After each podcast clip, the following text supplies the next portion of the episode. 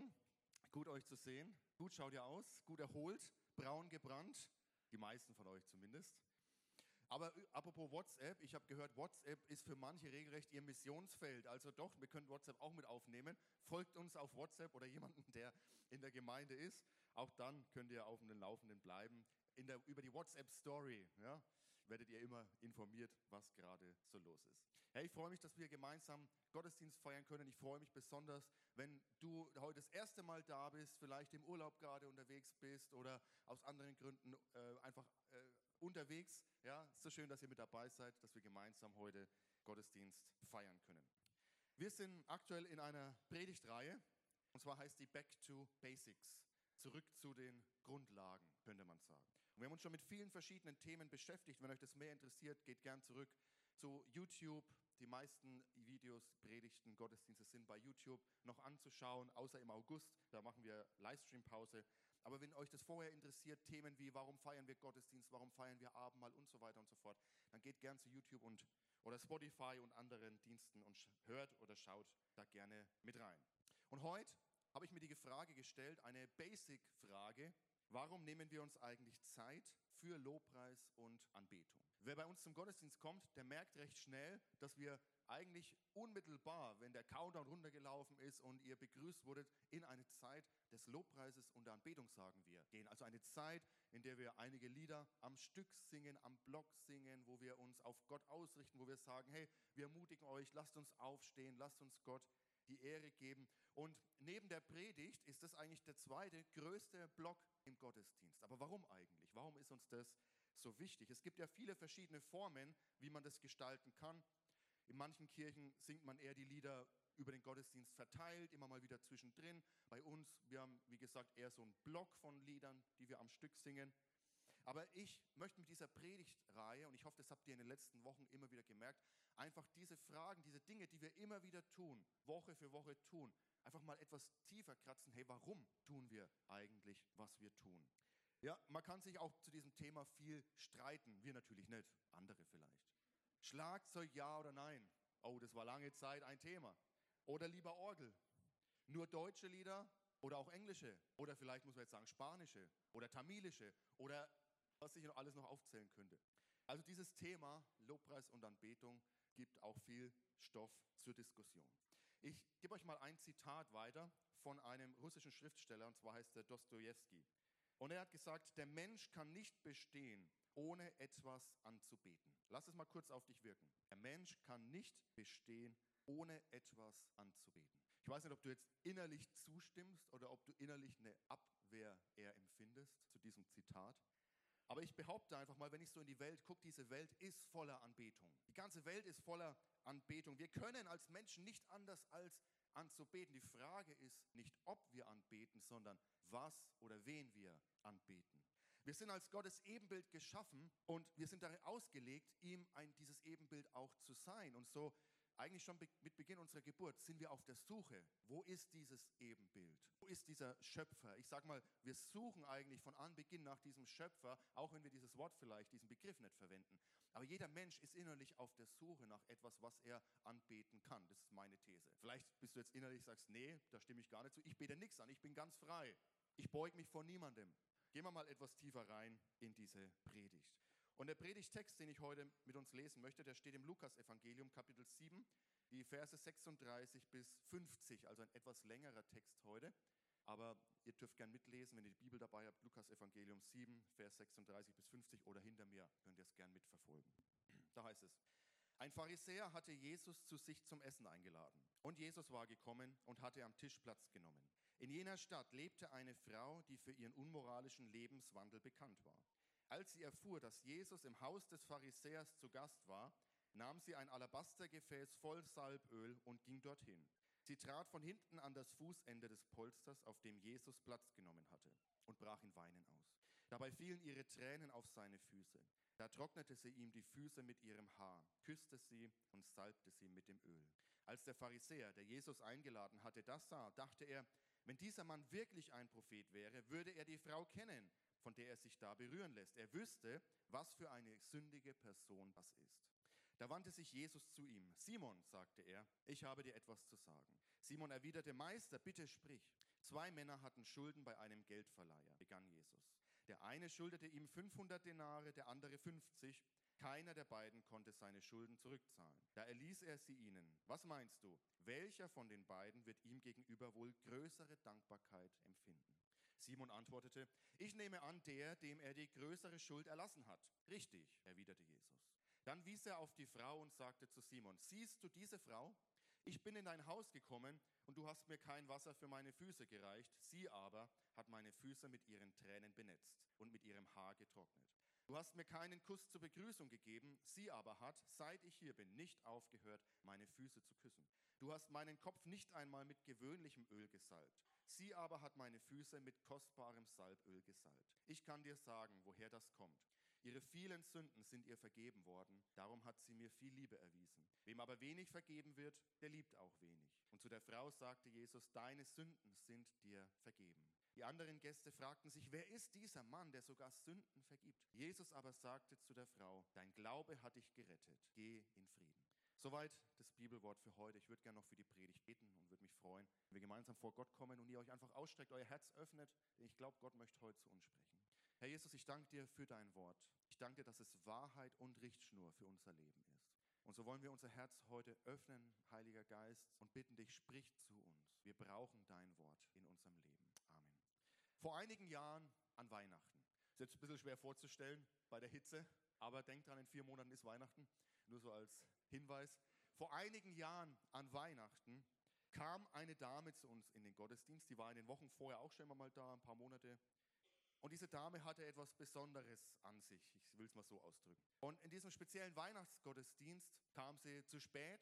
Der Gottesdienst war schon am Laufen. Aber nicht nur das, sie hat dann nicht irgendwo hinten Platz genommen, sondern sie läuft vor durch die Reihen, setzt sich schön in die allererste Reihe. Auch nicht leise, sondern macht sich durchaus bemerkbar. Hallo, ich bin jetzt da. Und dann, nicht nur das, während unser damaliger Pastor am Predigen ist und unser Bruder Konrad ihn übersetzt, steht sie auf, also sie saß hier, steht auf, geht nach vorne zum Pult, das damals hier stand, und stellt sich einfach hinter den Pastor und schaut. Ihr lacht. Zur damaligen Zeit so lustig fanden wir das gar nicht. Wir haben geschwitzt. Weihnachten, wir laden unsere Freunde ein. Kommt endlich mal mit in den Gottesdienst. Weihnachten ist doch die Gelegenheit, um jemanden einzuladen, Freunde, Familie mitzubringen. Alles soll schön sein, alles soll passen. Die Lieder sollen die Atmosphäre bestimmen. Ja, das Predigtwort soll einfach schön, soll die Leute abholen, soll ihnen was mitgeben für die Weihnachtstage. Ich saß hier vorne, ich habe geschwitzt, ich habe gedacht, was ist hier los? Ich weiß nicht, ob ihr solche Momente kennt, wo ihr denkt, irgendwie das passt nicht zusammen, das geht nicht. Sie ist dann auch während der Predigt wieder nach vorne gegangen, hat ihr Handy genommen, ihre Sachen und ist auch wieder verschwunden. Und so eine Situation finden wir hier vor in diesem Bibeltext. Dieses, hey, das irgendwie, das geht so nicht. Das passt so irgendwie nicht vom Gefühl her. So eine Situation finden wir auch hier vor. Als diese Frau, die, hier heißt es, für ihren unmoralischen Lebenswandel bekannt war, wahrscheinlich steht es dafür, dass sie eine Prostituierte war und auch dafür bekannt war, aber zum Glauben an Christus, an Jesus gekommen ist und ihm schon mal vorher begegnet sein muss. Und sie kommt in das Haus eines Pharisäers. Und wir müssen uns diese Szene nochmal vor Augen halten. Diese Frau, die wahrscheinlich eine Prostituierte war, also eine Sünderin, kommt in das Haus eines Pharisäers. Was ist das oberste Ziel der Pharisäer zur damaligen Zeit? Es gibt verschiedene Sekten im Judentum und die Pharisäer haben ein Ziel. Sie wollen sehen, dass das Reich Gottes kommt und dass Israel wiederhergestellt wird. Soweit, so gut. Das Ziel hatten viele und auch Jesus spricht ja vom Reich Gottes. Und ihr Weg, um dieses Ziel zu erreichen, war, sie wollten, dass das Volk rein ist. Sie wollten durch das Gesetz und durch die Gebote Reinheit im Volk bewirken und das Volk vorbereiten, dass der Messias kommen kann, Israel wiederhergestellt werden kann und das Reich Gottes sichtbar wird. Und jetzt könnt ihr euch vorstellen, zu dieser Idee von Reinheit passt diese Frau überhaupt nicht rein. Sie ist den Pharisäern ein Dorn im Auge. Denn sie steht aus ihrer Weltsicht dem Kommen des Messias im Weg. Sie muss umkehren, sie muss rein gewaschen werden, sie muss rein sein. Das Volk muss rein sein. Aber nicht nur das, diese sündige Frau kommt in das Haus eines Pharisäers, um dort dem Messias zu begegnen. Ich weiß gar nicht, ob man überschätzen kann oder was das bedeutet. Diese sündige Frau kommt ins Haus eines Pharisäers, um dort dem Messias zu begegnen. Für mich sprengt es meine Vorstellungskraft, was das auch sozial bedeutet hat. Also das ist so eine Situation, hey, das geht nicht, da passt irgendwas nicht zusammen. Das sprengt alle sozialen Regeln und alle sozialen Konventionen für diesen Pharisäer auf jeden Fall. Aber sie kommt in dieses Haus, um Jesus, dem Messias, zu begegnen. Und der Name der Frau, er wird uns nicht überliefert. Manche vermuten, dass es Maria Magdalena war, aber es wird nicht genannt. Aber ich glaube, dieser Bibeltext zeigt uns viel über wahrhaftige Anbetung, was es bedeutet, wahrhaft Jesus anzubeten. Obwohl in dem ganzen Text kein einziges Mal ein Wort für Anbetung vorkommt. Diese Frau war eine Anbeterin. Und ich würde sogar sagen, sie war eine Anbeterin, so wie es Jesus an anderer Stelle zu einer anderen sündigen Frau sagt, nämlich in Johannes 4, 24, als Jesus über Anbetung spricht. Und er sagt, Gott ist Geist und die, die ihn anbeten wollen, müssen ihm im Geist und in der Wahrheit anbeten. Und ich möchte mal einige Punkte für uns herausgreifen, die, glaube ich, in diesem Text drinstecken und die uns weiterhelfen können auf der Frage, was eigentlich, wir haben es gerade gelesen, wahre Anbetung im Geist und in der Wahrheit, was eigentlich wahrhaftige Anbetung ist. Und Jeremy Riddle, ein Lobpreisleiter aus den USA, er sagt, jede Anbetung beginnt damit, dass man Gott kennt. Und deswegen glaube ich, wahrhaftige Anbetung beginnt damit, dass ich Gott erkenne und dass ich mich erkenne. Anbetung beginnt damit, dass ich diese Frage beantworte, hey, wer ist eigentlich Gott? Und es gibt ja unterschiedliche Sichtweisen über Jesus. Wir sehen hier in dieser Stelle, die ich gerade vorgelesen habe, dass einige, die dabei stehen und die diese Szene beobachten, dass sie fragen im Vers 48, nee, Vers 49, hey, wer ist dieser Mann, der sogar Sünden vergibt? Das sind also viele in dieser Situation, die Jesus noch gar nicht begriffen haben. Da sitzt der Messias, der Retter vor ihnen, aber sie erkennen ihn noch nicht. Aber diese Frau, sie hat eine Offenbarung bekommen, dass dieser Mann der ist, auf den sie gewartet haben. Und das ist Grundlage für ihre Anbetung. Wir sehen das immer wieder im Neuen Testament, dass Menschen Jesus nicht richtig erkennen und daher auch gehindert sind in ihrer Anbetung. Menschen in der Heimatstadt von Jesus, als er zurückgeht, als sein Dienst schon begonnen hat, sie glauben ihm nicht. Sie, für sie ist es einfach der Sohn von Josef und Maria, aber nicht mehr. Und dann heißt es dort, er konnte nicht viele Wunder tun. Aber ich glaube auch, da konnte keine Anbetung stattfinden, weil sie ihn nicht erkannt haben. Einmal fragt Jesus seine Jünger, hey, für wen halten mich eigentlich die Leute? Und sie sagen, naja, die einen halten dich für Johannes den Täufer, die anderen für Elia und wieder andere für irgendeinen anderen Propheten. Er will einfach wissen, was denken die Leute über mich, was glaubt das Volk über mich. Aber dann kommt Petrus, den wir ja kennen als den Vorlauten, und er sagt, hey nein, du bist der Messias, du bist der Messias. Und das ist nicht nur einfach eine Aussage der Wahrheit, sondern ich würde sagen, das ist eine Aussage der Anbetung. Hey, du bist der Messias, du bist der König der Juden, auf den wir so lange gewartet haben. Also jede Anbetung beginnt, so wie es Jeremy Riddle gesagt hat, immer damit, dass wir Gott erkennen, dass wir erkennen, wer Gott ist. Und diese Frau, die hatte eine Offenbarung, weil Gott, Jesus muss ihr irgendwie vorher schon mal begegnet sein. Und sie hat gespürt, das ist der, den ich brauche. Das ist der, der dieses ewige Leben für mich hat. Das ist der, der diese Erfüllung für mich hat. Und er nimmt mich so an und er vergibt mir meine Schuld. Er macht mein Leben neu. Und das treibt sie an, um zu Jesus zu kommen. Aber wir brauchen auch eine zweite Offenbarung, nämlich nicht nur wer Gott ist, sondern wir brauchen auch eine Offenbarung für wahrhafte Anbetung über uns. Wer bin ich? Im Lichte Gottes und im Lichte seiner Heiligkeit müssen wir erstmal feststellen, hey, ich bin ein Sünder. Wenn ich vor Gott stehe, wenn ich seine Heiligkeit ergreife, dann kann ich nicht anders. Da gibt es keine Ausreden mehr, sondern dann muss ich aufgeben. Dann muss ich sagen, Herr Jesus, ich kapituliere vor dir, vor deiner Heiligkeit. Ich bin ein Sünder. Vor, in seiner Heiligkeit erkennen wir unsere Sündhaftigkeit und unsere Fehlbarkeit. Und es ist ja interessant, was die Leute über diese Frau aussagen. Habt ihr es gemerkt? Weiß er denn nicht, sagen sie, wenn er ein Prophet wäre, wüsste er doch, was für eine sündige Person das ist. Also die Leute wussten ganz gut über die Frau Bescheid, leider wussten sie viel zu wenig über sich selbst Bescheid, dass auch sie Sünder sind und dass auch sie diesen Messias brauchen. Und es sehen wir, dass diese Offenbarung der Frau über sich selber auch an diesem Zerbruch, der in ihr passiert. Denn wir lesen, dass ihr die Tränen kommen. Sie kommt zu Jesus, mir kommen die Tränen. Sie weint.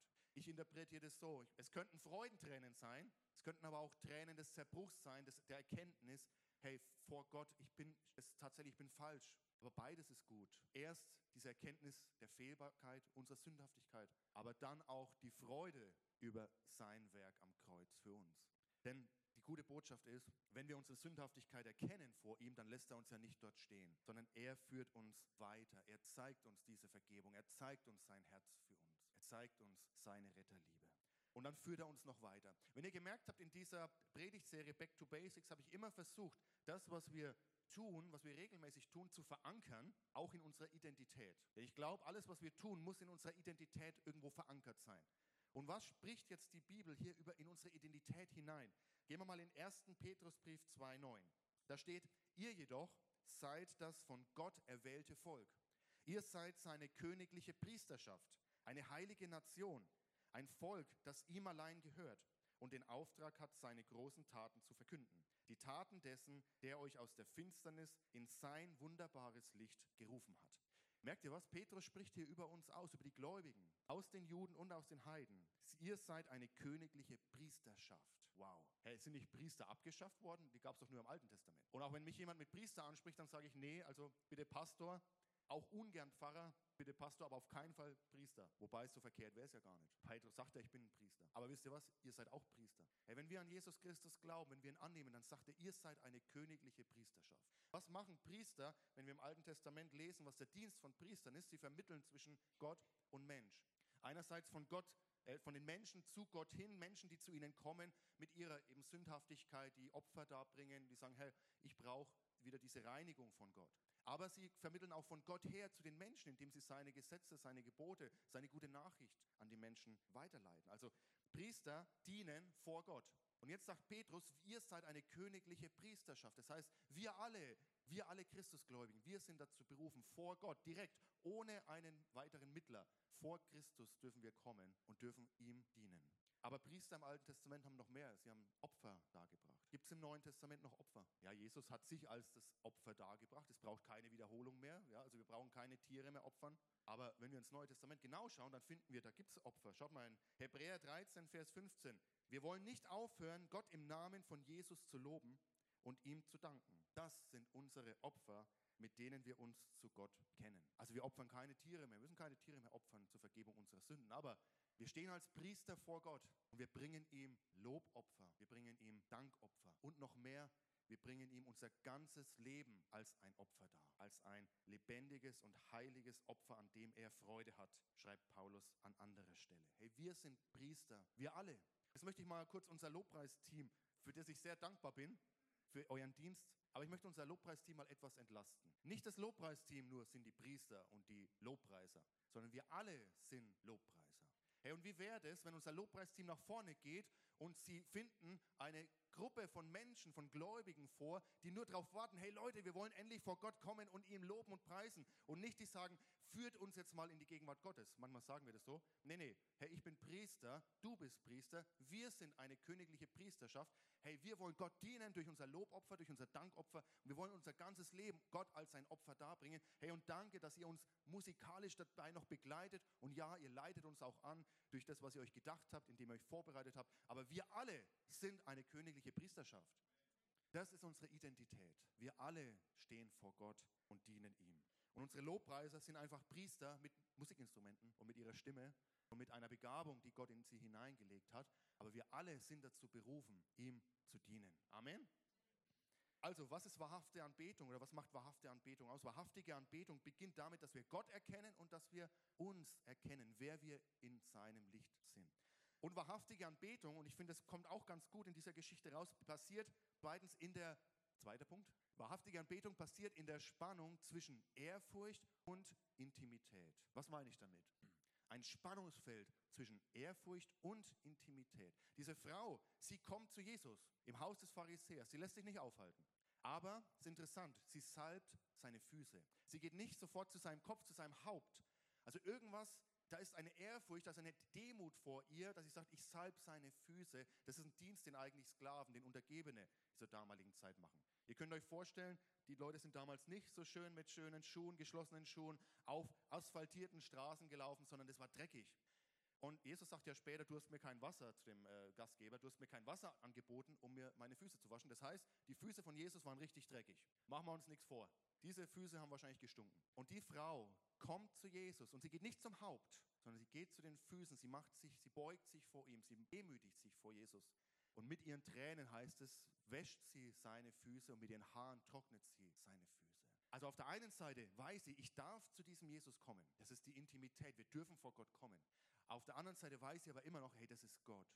Und wir brauchen beides. Auf keiner der Seiten dürfen wir vom Pferd fallen. Wenn wir die Intimitätsseite betonen, dann kommt irgendwie sowas Kumpelhaftes raus. Gott ist mein Kumpel. Ja, wir gehen so durchs Leben.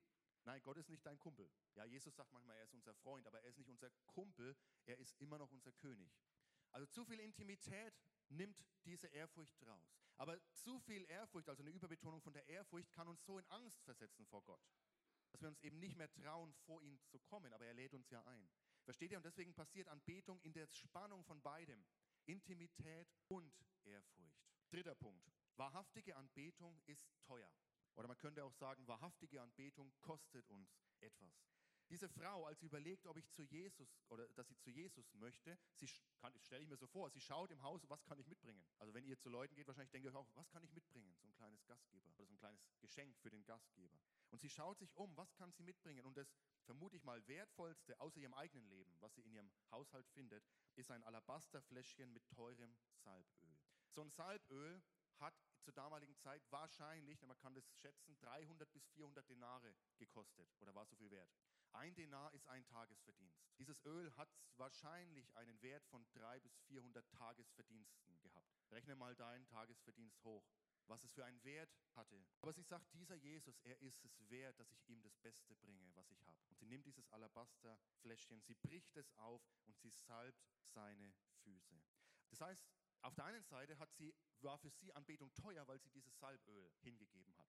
Aber es war auch teuer für sie aus einer anderen Perspektive. Denn wir haben ja gelesen, diese Frau hatte einen Ruf in der Stadt. Sie hatte einen Ruf, eine Sünderin zu sein. Das heißt, sie musste sich überwinden, aus ihrem Haus, aus ihrem geschützten Rahmen herauszugehen, in dieses Haus des Pharisäers, von dem sie genau wusste, dass er und auch die anderen sie verurteilen, um zu Jesus zu kommen. Aber auch das hat sie auf sich genommen, hat all ihren Stolz, hat all das, was Menschen über sie aussprechen, beiseite gelassen und hat sich auf Jesus ausgerichtet, hat auch in dem Sinne teuer dafür bezahlt und hat sich gedemütigt, um zu Jesus zu kommen und um ihm diese Anbetung zukommen zu lassen. Wie viele Dinge tun wir, wenn wir anbeten, die uns nichts kosten? Und was unterlassen wir vielleicht in der Anbetung, weil es uns etwas kosten würde? Anbetung, wahrhaftige Anbetung kostet was. Wisst ihr, wo das erste Mal das Wort im Alten Testament Anbetung vorkommt? Als Abraham den verheißenen Sohn bekommt, Isaak, und Gott ihn herausfordert, nimm deinen Sohn und bring ihn als ein Opfer dar. Also das Kostbarste, was Abraham in diesem Moment menschlich gesehen haben konnte. Diesen Sohn, auf den er so lange gewartet hat, die Verheißung. Und Gott fordert ihn heraus und sagt, opfer ihn mir, bring ihn mir dar. Und Abraham sagt in 1. Mose 22, 5, das lesen wir jetzt nicht rein, aber ich fasse es zusammen, er sagt, Isaac und ich, wir gehen, um Gott anzubeten. Das ist das erste Mal, dass Anbetung, dieser Begriff im Alten Testament vorkommt. Und es hat Abraham alles gekostet. Aber Gott ist ja eingegriffen und hat gezeigt, hey, du musst deinen Sohn nicht opfern. Er hat das Tier geopfert und wir wissen voraus, weil Gott selber seinen Sohn für uns hingegeben hat.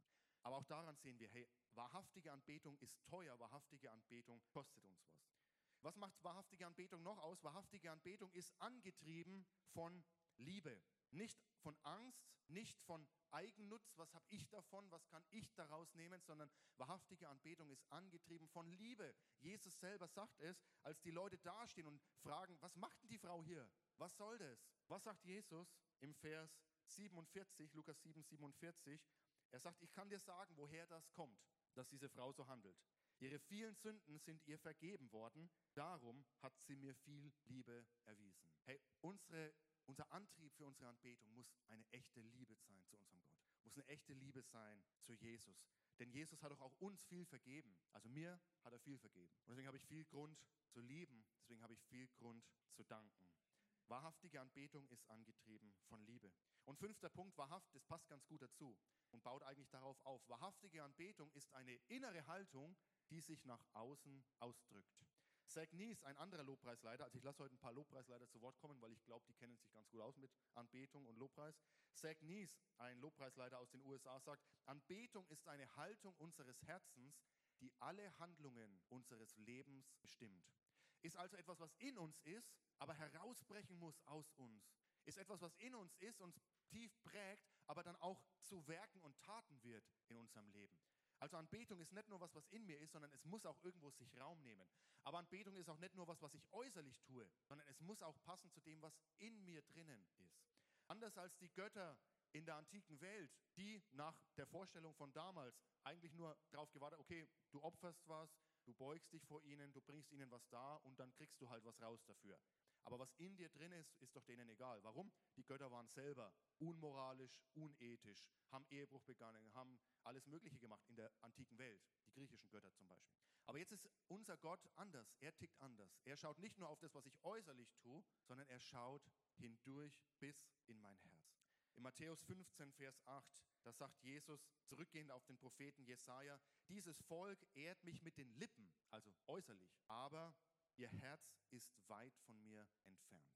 Das Volk ehrt mich mit den Lippen, aber ihr Herz ist von mir entfernt. Und es reicht Gott nicht. Wahrhaftige Anbetung fängt in uns an und bricht sich nach außen durch. Fängt mit einer inneren Haltung an von Ehrfurcht, von Liebe, wie ich es vorhin gesagt habe, aber auch von Hingabe, von Unterordnung zu erkennen, hey, das ist Gott, ich bin Mensch. Er ist der Schöpfer, ich bin Geschöpf. Und von Nachfolge. Und diese innere Haltung, die bricht sich Bahn auf verschiedene Art und Weise. Deswegen singen wir am Anfang, weil wir wollen Raum geben, dass wir dieser Anbetung, diesem Lobpreis in uns auch äußerlich Ausdruck verleihen können. Indem wir zum Beispiel aufstehen oder indem wir uns niederknien, indem wir die Hände heben als ein Zeichen der Kapitulation vor Gott. Hey, ich habe nichts, was ich dir bringen kann, aber ich bringe dir einfach mich. Klatschen, singen, aber nicht nur musikalisch, sondern auch wenn wir geben, ist es eine Art der, der Anbetung. Wenn wir uns in unserer Familie sind, wenn wir, wie wir unsere Beziehungen leben, soll eine Art der Anbetung sein. Wie wir in Gemeinde miteinander leben, soll eine Art der Anbetung sein. Also ich glaube, ihr kriegt eine Idee, was ich meine. Anbetung, wahrhaftige Anbetung, ist eine innere Haltung, die nach außen durchbricht. Also wir wollen nicht vor Gott irgendwelche leeren Gesten darbringen, sondern wir wollen unser Innerstes auf ihn ausrichten. Und das soll seinen Weg auch in unseren Körper finden. Und mein letzter Punkt heute, wahrhaftige Anbetung ist allein auf Gott fokussiert. Diese Frau, sie hat ein Ziel. Sie weiß, Jesus ist in diesem Haus. Sie weiß, es gibt viele Dinge, die sie aufhalten könnten. Soziale Regeln, ihr eigener Stolz oder ihre Angst auch, ja, sich dem auszusetzen. Es gibt vieles, was sie aufhalten könnte. Aber sie geht ganz geradlinig auf dieses Ziel zu. Ich will zu Jesus und zu niemandem sonst. Sie schaut nicht links und nicht rechts. Sie schaut nur auf ihn. Und das ist wahrhafte Anbetung dass der König der Könige auf dem Thron sitzt und nichts anderes diesen Platz einnehmen darf. Aber wisst ihr was? Unsere Anbetung ist umkämpft. Ich habe vorhin ein Zitat zu Anfang gelesen, ja, wir können gar nicht anders als anzubeten und unsere Anbetung ist umkämpft. Als Jesus getauft wird und vom Heil, der Heilige Geist kommt und ihn in die Wüste führt, da wird er vom Teufel versucht. Und was macht der Teufel? Er sagt zu Jesus, wenn du dich vor mir niederwirfst und mich anbetest, wird das alles dir gehören. Das heißt, der Teufel versucht Jesus in diesem Punkt der Anbetung. Und er versucht auch uns in diesem Punkt der Anbetung. Der römische Kaiser hat Anbetung verlangt. Und die Christen, die sich nicht gebeugt haben, haben mit ihrem Leben bezahlt. Und bis ins letzte Buch der Bibel, der Offenbarung, finden wir diesen Kampf um unsere Anbetung. Wer trägt das Mal des Biestes? Es steht für unsere, für unsere Hingabe, für unsere Anbetung. Wer trägt das Mal des Lammes? Wen beten wir an? Ich habe vorhin gesagt, es ist nicht die Frage, ob wir anbeten. Die Frage ist, was wir anbeten. Lasst uns allein auf Jesus ausrichten. Auf Gott, der sich offenbart in Vater, Sohn und Heiligen Geist. Nichts anderes hat den Platz auf diesem Thron verdient. Und wenn wir merken, dass es umkämpft ist, dann lasst uns immer wieder neu sagen, Herr Jesus, du bist auf dem Thron.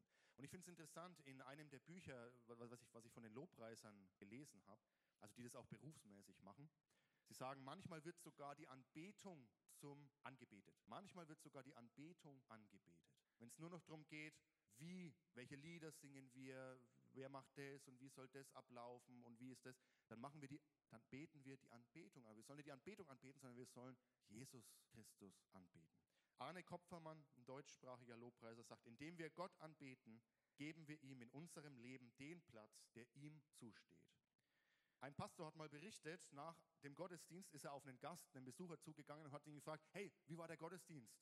Und dieser Besucher hat gesagt, ja, war ganz nett, war ganz gut, ähm, aber der Lobpreis war nicht so für mich. Und dann sagt der Pastor, ach so, Entschuldigung, da muss es ein Missverständnis gegeben haben. Der Lobpreis war gar nicht für dich. Merkt ihr was? Der Lobpreis ist nicht für uns. Der Lobpreis ist für Gott. Und das Lobpreisteam darf schon mal nach vorne kommen. Ich möchte uns kurz noch in eine Begebenheit mit hineinnehmen. 1993, also schon ein paar Jahre her, da entstand in den Londoner Vororten eine Bewegung, die hieß Soul Survivor. Seelen überwinden, ja, wie soll man das auf Survivor, Überlebender, Seelenüberlebender. Okay, klingt auf Englisch besser. Bleiben wir bei Soul Survivor. Es war ein geistlicher Aufbruch unter jungen Christen in der anglikanischen Kirche. Ja, und was haben sie gemacht? Sie haben angebetet, sie haben Lob gepreist, gepriesen. Sie haben Gott gelobt. Sie haben viel Raum gegeben für Anbetung. Aber irgendwann hat das Team festgestellt, dass sich was verändert hat. Also sie haben viel Gott erlebt, aber auf einmal hat sich irgendwas verändert. Und sie, ihnen war nicht so ganz klar, warum, weil sie haben doch alles genauso gemacht wie vorher. Von außen sah alles gut aus, musikalisch war es gut, technisch gut abgemischt. Aber der Pastor sagt, aber irgendwie war der Funke verloren gegangen. Wir sangen die gleichen Lieder, aber es war, als wären wir weit weg von Gott. Und als sie so drüber nachdenken, was da passiert ist, kommen sie zu einer Erkenntnis. Und der Pastor der damaligen Zeit, der fasst es so zusammen. Wir waren zu Lobpreis Nutznießern geworden, anstatt ein Teil davon zu sein. Innerlich gaben wir dem Lobpreisteam Noten. Ach nee, nicht wieder dieses Lied. Ich kann den Bass gar nicht hören. Also sie singt viel besser als er. Wir hatten die Band zu einem Show-Act gemacht und uns zum Publikum. Wir hatten vergessen, dass Gott allein das Publikum ist und jeder von uns etwas einzubringen hat. In der Bibel war ein Opfer notwendig, um Gott anzubeten. Es fiel uns wie Schuppen von den Augen. Lobpreis ist kein Zuschauersport. Es ist kein Produkt, das sich nach dem Geschmack der Konsumenten formt. Es geht nicht darum, was wir davon haben. Es geht nur um Gott allein. Und sie haben in dieser Bewegung darauf reagiert. Sie haben die Lobpreisband runter von der Bühne es gab keinen Lobpreis mehr von vorne. Sie saßen einfach nur da und haben gewartet, was der Geist Gottes schenkt. Wie diese gemeinsame Anbetung, diese gemeinsame allgemeine Priesterschaft, dieses Bewusstsein, wir sind eine königliche Priesterschaft, wieder neu Fuß fasst. Und sie sagen, das war erstmal hart. Sie wussten gar nicht, was sie machen sollen jetzt in dieser Zeit. Und erst langsam sind sie wieder hineingewachsen, diese Identität zu leben. Und dann durfte auch die Band wieder zurück. Aber ich möchte uns herausfordern, lasst uns gar nicht so weit kommen lassen. Sondern lasst uns diese Identität annehmen. Wir sind Priester, wir stehen vor Gott. Wir alle, die wir an Christus glauben, dienen ihm durch unser Lob, durch unseren Dank und indem wir unser Leben als ein lebendiges Opfer ihm hinlegen. Und in dieser Zeit schrieb Matt Redman, der zum Beispiel auch das Lied 10.000 Gründe geschrieben hat, ein Lied, das das zusammenfasst und das heißt Herz der Anbetung. Und ich habe das Lobpreisteam gebeten, uns hineinzunehmen in dieses Lied. Und ihr dürft jetzt das, was ihr gehört habt, einfach in euch wirken lassen. Ihr dürft aufstehen, ihr dürft einfach jetzt, wie ihr möchtet, auf das reagieren, was ich euch gepredigt habe, während uns das Lobpreisteam in dieses Lied mit hineinnimmt.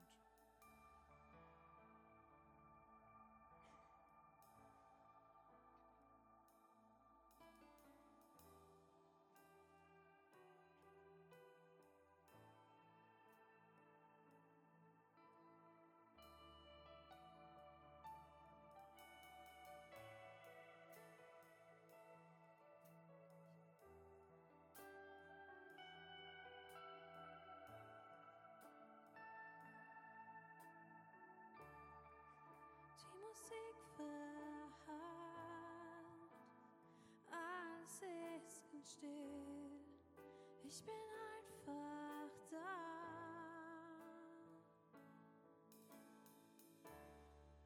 Was kann ich tun? Wertvoll soll es sein, dass ich dein Herz freut.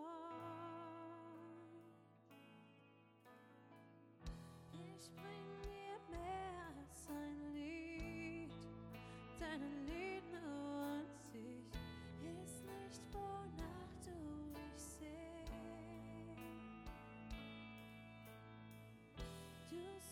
viel tiefer in mir. Durch den äußeren Schein siehst du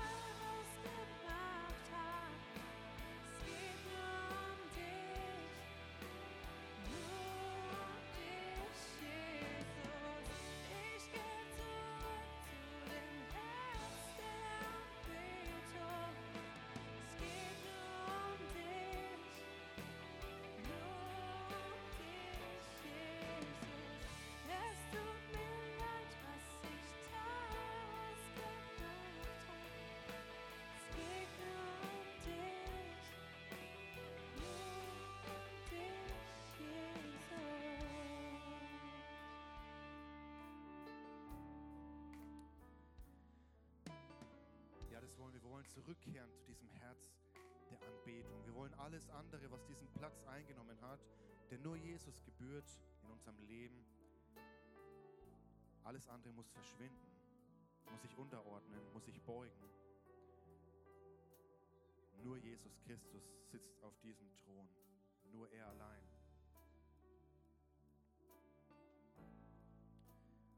Jeremy Riddle, der Lobpreispastor, den ich vorhin schon zitiert habe, er sagt, wie hüten wir also das Herz der Anbetung mehr als alles? Wie erhält man es am Leben? Das ist ganz einfach. Wir lassen nie mehr zu, dass es in der Anbetung um etwas anderes geht als um Jesus, als darum, ihn zu lieben, ihn zu verherrlichen, ihn zu erheben, ihn zu ehren und ihm zu dienen. Und auch heute und jeden Tag können wir uns entscheiden. Jesus sagt zu diesem Pharisäer, der ihn eingeladen hat, schau mal, da bist du und da ist diese Frau. Wer möchtest du heute sein? Er sagt, du hast mir kein Wasser für meine Füße gereicht, sie aber hat meine Füße mit ihren Tränen benetzt und mit ihrem Haar getrocknet. Du hast mir keinen Kuss zur Begrüßung gegeben, sie aber hat nicht aufgehört, meine Füße zu küssen. Du hast meinen Kopf nicht einmal mit gewöhnlichem Öl gesalbt, sie aber hat meine Füße mit kostbarem Öl gesalbt. Der Pharisäer, er hatte Interesse an Jesu Lehrmeinungen. Aber die Frau hat ihn erkannt als ihren Retter, ihren Erlöser, ihren Messias, ihren König. Wie wollen wir heute reagieren? Und ich möchte euch einladen, lasst uns wie die Frau reagieren. Lasst uns Gott unsere wahrhaftige Anbetung bringen. Lasst uns etwas kosten. Lasst unser Inneres ausrichten auf ihn. Und lasst uns allein auf Christus schauen.